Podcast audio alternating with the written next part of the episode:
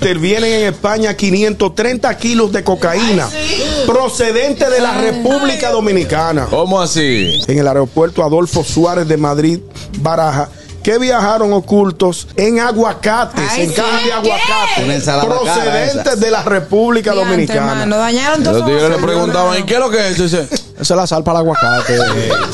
ellos llevan los aguacates Acá, y 12 de- millones de dólares que se iban a ganar con Dentro de Ah, eso. los aguacates habían unas porciones de cocaína. Dime, son creativos Ellos estos saben que tigres, hay unos sí. rayos X, que al salir de aquí, aquí tenemos el mismo sistema rayo X. de- el mismo de allá y el de Estados O sea, Unidos. va a llegar un momento que para poder exportar aguacate A mí- va a tener que ser en Tú guacamole. sabes que nosotros estamos relajando, pero a mí lo que me preocupa es que una de las frutas más sabrosas que nosotros Diantre, produ- sí. producimos en nuestro país se ve envuelto en un en un No, escándalo. no estaban envueltos, estaban No, arriba. adentro. estamos hablando de una La- cosa la- seria. la- Entonces, eh, eh, esos son acocates, ¿verdad? Porque dime tú. Así que acocate.